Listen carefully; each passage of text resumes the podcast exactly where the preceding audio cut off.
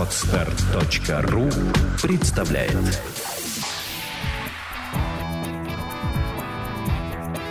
Александра и Андрей Капецки в лучшем психологическом подкасте «Психология, мифы и реальность». Добрый день, дорогие слушатели. С вами Андрей Капецкий. И Александра Иванова. Тема сегодняшнего подкаста – одиночество. Что такое одиночество? Почему оно иногда, иногда бывает мучительно, а иногда, как ни странно, оно бывает очень привлекательно, и многие к нему стремятся. Что такое одиночество? И с чем его едят? И почему оно может быть плохим и может быть хорошим? Александра. Одиночество – это состояние, когда человек ограничен в общении – когда он ограничен в общении, да, с другими людьми. Мы Одиночество может быть вынужденным или добровольным, и мы способны испытывать одиночество, даже находясь в толпе людей, в компании друзей, в семье. И человек, живя один, будучи отшельником, может не чувствовать себя одиноким. Это нужно понимать. Ну, то есть он Поэтому... заменяет это общение с Богом, там, да, допустим. А... Общение с другими людьми. Есть ли отшельники, которые ни с кем не общались? Я думаю, что такие есть. Я, правда, таких не знаю. Но, наверное, такие исторические факты существуют. Люди уходили в отшельничество, да. Но я просто хочу обратить внимание на то, что Андрей действительно очень правильно поставил вопрос, что для кого-то одиночество – это страдание, а для кого-то это удовольствие. И разница здесь э, в мотиве. С какой целью сам человек является ли источником одиночества? Является ли одиночество его целью? Если одиночество мое а, моей целью не является, то оно будет причинять страдания. Если я целенаправленно иду к одиночеству, то, скорее всего, оно мне будет приятно. Но более конкретно, откуда вырастает одиночество, можно поговорить? То есть, ну что, ли, человек лишен с детства общения, или его специально не дают общаться со сверстниками, садят в келью, там, ну вот откуда оно возникает с детства, и это выбор человека, или это навязанное поведение? Это может быть и тем, и другим. Просто э, в случае, если это выбор человека, то тоже, опять же, нужно понять, чем этот выбор мотивирован. Откуда цель взялась? Скажем, человек может ограничить себя в общении добровольно, потому что общение с людьми для него травматично. Такая ситуация зачастую возникает тогда, когда у человека слишком много ожиданий, либо они нереалистичны, по отношению к другим людям, либо и то, и другое. Моя чрезмерная эмоциональная чувствительность, чрезмерная, она делает меня врагом самому себе. Я буду постоянно травмировать себя в общении с другими людьми. То ли я буду чувствовать вину, то ли обиду, то ли страх, то ли отвращение, то ли оскорбление, то ли, там, не знаю, ревность и так далее, гнев. Это очень мучительно изматывает, потому что эти все неприятные состояния, побуждают нас стремиться избавиться от них. Душевная боль – это то, что неприемлемо для организма, оно снижает мою выживаемость. Именно поэтому я стремлюсь избавиться от нее. Если бы это было не так, не было бы самоубийства. Угу. Самоубийство это всегда попытка прекратить свое неприятное переживание. Ну, такая экстремальная, радикальная попытка. Человеку зачастую бывает проще уйти из жизни, чем справиться со стыдом или с чувством вины. Угу. Ну, как вот было после аварии над Буденским озером с, там, с этим швейцарским, а, так сказать, оператором да, службы, э, да, службы воздушного движения, управления воздушным движением. Дело в том, что вот это ограничение, мое добровольное, оно тоже может быть для меня страданием, опять же, связано с моей чрезвычайной эмоциональностью. Если я крайне обидчива к людям, то даже придя в состояние одиночества, то есть добровольно отказавшись от, от общения с людьми, а, моя эмоциональность, она, если представляет некое генерализованное свойство, обобщенное, то я буду а, также реагировать остро и на само одиночество. То есть если я любое переживание – очень активно воспроизвожу внутри себя, и то гипер. и одиночество тоже у меня будет гипертрофировано. Угу. Оно тоже для меня будет страданием. Хотя э, это будет ситуация, когда из двух зол выбирают наименьшее. То есть обиды чужие, когда человек другой причиняет мне обиду, они будут меня меньше травмировать, чем состояние одиночества. Угу. Но все равно это будет неблагополучие мое. Угу. Человек может получать наслаждение от одиночества в том случае, если а, вот эта острая боль от страданий, связанных с общением с другими людьми, уходит. Понимаете, если у меня в голове вот это слово «мешалка» прекращается, потому что я оказалась одна, тогда вот это состояние избавления от страданий, опять же, по закону научения Павлова, через положительное эмоциональное подкрепление вызовет во мне потребность к одиночеству. И она станет для меня источником удовольствия. Мгм. Потому что это приятное чувство, когда я избавляюсь от какого-то страдания. И постепенно я себя ограждаю, получаю удовольствие, мне никто не нужен. А это может быть моей реальностью. А она такая, она будет мне приятна. А вот э, такой, мы говорим об, об одиночестве, когда человек получает удовольствие, уходя от эмоций, и Мгм. говорим об одиночестве, когда человек выбирает между ну, пло- очень плохо и просто плохо. да? Мгм. А вот э, в буддизме, Мгм. да, там есть э, просветленные, которые в одиночество идут, чтобы уйти вообще от всех. То есть это не удовольствие, у них даже этого понятия нету. Это то состояние, в котором он ровно находится, да? безэмоционально. Вот, он как бы так. Как это представить? Здесь я вижу просто ошибку, потому что буддисты не уходят в одиночество ради просветления. То есть просветление и одиночество это совершенно разные Мгм. понятия, буддисты их не путают. Это не неправильное восприятие ну, данной философии. Просветление, состояние просветления, это и есть отрешенность от признаков предметов. Это не бесчувствие. Мгм. Нет. Это отказ от двойной классификации вещей. Добрый, злой, Мгм. красивый, уродливый, приятный, неприятный. Отказ от двоичной классификации вещей приносит в мою жизнь гармонию. Я воспринимаю мир таким, какой он есть. Это не бесчувствие, но это безоценочность. Я его воспринимаю буквально здесь и сейчас и проживаю каждый миг полноценно. Вот это и есть состояние просветления. Но они же уходят в э, медитацию для того, чтобы достичь этого состояния. Да, и- это просто путь. Но эта медитация не означает одиночество. Не означает одиночество. Просто для медитации лучше, чтобы тебя ничто не отвлекало, как считают буддисты. А, Тогда ты сможешь сосредоточиться на себе и как бы просветлеть. Так это одиночество все-таки? Нет. А что это? Ну, уход, ну, то есть ты уходишь, от, отделяешь себя от всех остальных. Желательно. То есть это наивысшая, да, шкала желания, чтобы На избавиться. время медитации. Вот вы, когда, Андрей, работаете там над фотографиями, вы тогда тоже находитесь в состоянии одиночества. Да, не люблю, когда мешают. А вот об этом я говорю. Тогда, если мы так говорим, то тогда одиночество необходимое условие вашего успеха. Мгм. Ну, Вот, успеха ну, то как есть- фотографа, вашего профессионального успеха. Вот. Может быть, я неправильно задал вопрос, но я все-таки вывел на другую грань одиночества. Да. Что это необходимая вещь все-таки иногда. И Да. которая не приносит ни удовольствия, ни плохого, она вынужденная для того, чтобы достичь, это путь, через который ты проходишь, чтобы достичь некий э, эффект. Тогда давайте говорить о том, что одиночество, как присущее человеку состояние, может быть использовано само по себе в определенных целях. Да. Например, для того, чтобы остановиться и подумать. Скажем, в ситуации любовного треугольника выход из любовного треугольника может быть только через одиночество, а не через новые, там, четвертые отношения Мгм. какие-то. Что многие Пятый, делают. шестые и так далее. Это не выход, это переход в другой любовный треугольник, четырехугольник, пяти, шести, многоугольник и так далее. Мгм. Это не является выходом из ситуации. Тогда одиночество это а, уже будет представлять собой средство, причем эффективное средство решения моих жизненных ситуаций. Вот. И, кстати, очень правильное и очень эффективное. То есть это лекарство, может быть. Может Вот быть его лекарство. нашли, видите, новое применение. Но оно будет лекарством, это не новое применение.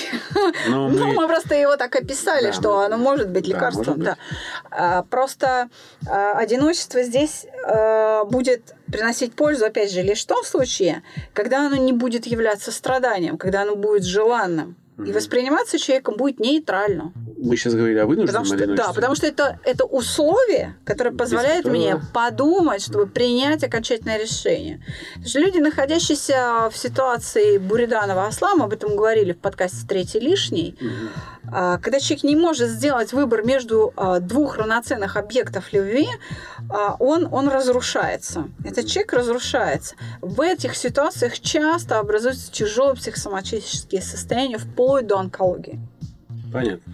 Значит, мы определили три вида одиночества теперь. Три. М, Давайте не говорить о видах одиночества. Не, не говори. Да говори- давайте говорить не о видах одиночества, а о том, каким образом оно может быть использовано и с какой целью. Всегда вы меня вводите от чего-то конкретного, всегда в какой-то... Я говорю очень конкретно, Андрей. Да, но вы обобщаете, а я не умею. Я вот в частности, а вы обобщаете. Я понял. Значит, э, мы можем использовать одиночество как уход от неприятных переживаний. Но при Да, этом как исп- защитная форма поведения, защитная может быть. форма, но при этом испытывать те же самые неприятные э, переживания. Мы можем использовать одиночество как приятное времяпровождение, то есть закрывшись от всех, мы получаем от этого удовольствие, а потом выходим в мир, и нам хорошо, потому что мы побыли один- одни. И одиночество мы можем использовать как вынужденную меру для решения неких э, своих задач, поставленных Жизненных жизненных задач. задач, да? То есть вот эти все формы, они функци- функциональны и присутствуют. Да. Какая из них наиболее травматичная? Наверное, первая. Это как да? раз защитная форма поведения. Когда я выключаю себя из общения вынужденно, потому что я не справляюсь с той эмоциональной нагрузкой, которую мне приносит общение. Мгм. Я хочу сказать, что вынужденное одиночество может быть еще и а, принуждением по отношению ко мне. А, оно может быть недобровольным. Люди могут отказаться общаться со мной, и поэтому я одинок. То есть они считают меня ущербным, ну, гру- грубо говоря, там, а у меня там... а, Или опасным. или опасным, да? Да, или ну, неприятным, отвратительным. Они могут...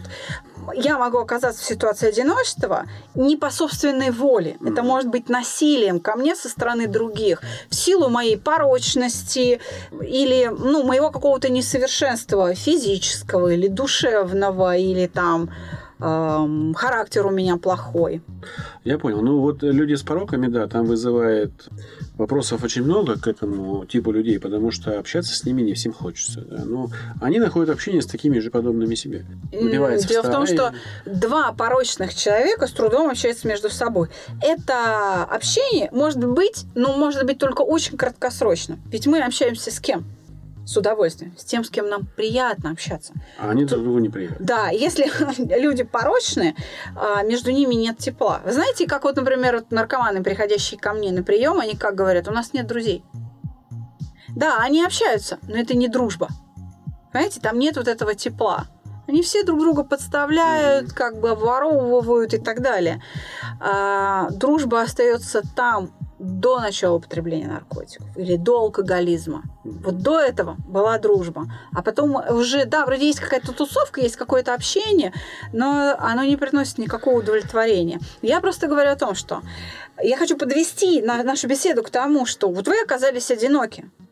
Если по собственной воле, то опять же, почему? Это ваша защитная форма поведения. Если вы хотите выйти из этого состояния, потому что оно вам неприятно, то что вы так защищаете от чужой боли, станьте более терпимы, станьте смелее. Перестаньте стыдиться, бояться людей. То есть работайте над собой, укрепляйте себя, свои Как? душевные силы. Как? Обретайте новую философию, мир для вас не опасен. То, что вы испытываете неприятные переживания, это нормально. День сменяется ночью, холод, теплом, тепло, холодом, насыщение голодом и так далее. Переход эмоциональный – это, естественно, наше состояние, и это неплохо. И на этом месте человек одинокий, который слушал до этого с интересом, выключил нашу передачу, потому что он посчитал, ну что мне говорите, я пробовал, ничего не получается. Это я значит, всегда что средства- конкретики. Вот я, да. Это значит, что средство, которое он выбрал, неэффективно. Давайте покажем средства, которые эффективны. Какое А, оно может быть? Как сделать? Не знаю. 85 приседаний. Ну, я человек конкретно. Уж извините, э, ну, вот такой я, да? Вы человек, умеющий из конкретики сделать общий вывод. Давайте сделаем общий вывод из моего желания конкретики. Как человеку, одинокому, который попал в какую-то ситуацию одиночества по своей воле, не по своей воле. Давайте разберем ситуации Всё- и как с этих ситуаций выбираться. Чтобы ответить на вопрос, опять же, нужно понять, в какой ситуации человек оказался. Общий. Обобщим. А, вот то вы хотите общего, то конкретного. Значит, если человек Ситуация по обобщаем, доброй воле... советы конкретные. Опять же, ситуация первая, когда Да. человек по доброй воле сам отказался от общения. И это одиночество все равно осталось для него неприятным. Мгм. Хотя и лучше, чем общение. Опять же, надо научиться прощать, надо научиться справляться со страхами, нужно справиться со своим гневом, со своим разочарованием в людях. Мир не так опасен, как может показаться. Ваши чувства – это только ваши чувства. Мир как правило, другой. Это значит, что вы а, воспринимаете мир неадекватно. Вам больно, потому что ваша философия привела вас к этой боли. Это первое. Второй момент. Если вы не по своей воле оказались одиноки, от вас отказались люди, они не хотят с вами общаться. Если это свойство вашей личности, а, вы там врун, или вы грубиян, или там, ну, я не знаю, да, то есть вы обладаете какими-то пороками, личностями с точки зрения характера человека, с точки зрения вашего поведения, то тут надо бить тревогу, тут нужно очень жестко э, посмотреть э, правде в глаза. Тем очень людям, жестко. которые родственники хотя бы, потому что человек, который обладает таким пороком, вряд ли на него обратит внимание. Ну, а это мой жизненный опыт подсказывает. он обратит на этот порог внимание лишь тогда, когда он окажется в этой ситуации. Как только от него отказались все, рано или поздно он все равно задумается. Не в этот момент, а через месяц одиночества, через два, через полгода он задумается, почему это произошло. Он неизбежно через эту боль, состояние э, одиночества, он подвергнет критике себя и все равно придет к выводам, что да, он был неправ, с ним общаться невозможно. Потому что все эти месяц, два, полгода в его голове будут прокручиваться те фразы, те слова, эти действия, которые он слышал от других людей постоянно которые привели к этой ситуации. Он все равно вынужден будет их осмыслить. Это следующий момент. В этой ситуации, конечно, нужно а, искать способ, опять же, изменить свои черты личности. Если вы просто инвалид, и в силу своей инвалидности, физического ну, какого-то порока, да, физической проблемы, вы не можете общаться с людьми в том объеме, в каком вы хотите, потому что вы не можете там передвигаться, вы на коляске или там, не знаю, вы не можете говорить, вы там глухонемой, да, то нужно искать а, новые способы просто установления общения, установления контакта. Нужно эту поисковую активность свою не снижать. То есть нужно, опять же, запастись терпением и искать способы выхода на общение. Мгм. Есть видео, кстати, где девочка инвалид, как правильно С сказать, церебральным. параличом, да, у нее огромное количество людей. Общается она одним мизинчиком, набирая этим мизинчиком сообщения там, в соцсетях. Но при этом она все слышит и кивает. И к ней приезжает именно потому, что она хочет, ищет и не боится обращаться к людям. Не за помощью, а за тем, чтобы люди приехали и с ней пообщались. Говорит, я вот, вы мне нравитесь, давайте с вами пообщаемся, я вам могу там написать то-то, то-то, то-то. Она пишет, по-моему, рассказы, там стихи даже пишет какие-то. Поэтому... а, То есть подва- ваши физические недуги не являются, являются. препятствием Да. для общения. Совершенно точно. Поэтому... Все в голове. Все, только в ней. Поэтому э, очень важно, еще раз говорю, не снижать свои поисковой активности в случае, если у вас вот такой недуг. Не снижать. Общайтесь э, теми способами, которые для вас доступны. Если вам они неизвестны, вырабатывайте их путем подбора всевозможных моделей. Я думаю, что на самом деле наши слушатели вряд ли будут одиноки, потому что уже слушая наши, не только наши, а вообще подстар FM, они уже не одиноки. Это правда. Потому что есть много замечательных программ, в том числе и наши, которые рассказывают, как не быть одинокими, как вообще бизнесом заниматься. Вообще ресурс этот подкупил меня своей подачей. Оно, оно не новое, но вот как-то так сложилось, что мы подружились э, с этим сайтом, и нам очень приятно здесь выступать. Ребята, у- у- если вы хотите общаться, если кто-то боится с кем-то общаться, пишите нам. Мы, мы с вами пообщаемся. С удовольствием. На любые темы. Мы даже, если вы в Москве, мы можем, можем даже встретиться с вами. Просто вот э, можете обрести в нашем лице друзей. На этом наш подкаст об одиночестве в сети и не только закончен. С вами был Андрей Капецкий. Александра Иванова. А, Записывались мы в прекраснейшей студии Владимира Нелюбина и коллектива Moscow News. А за пультом был Как обычно, Андрей Щитов. всего доброго.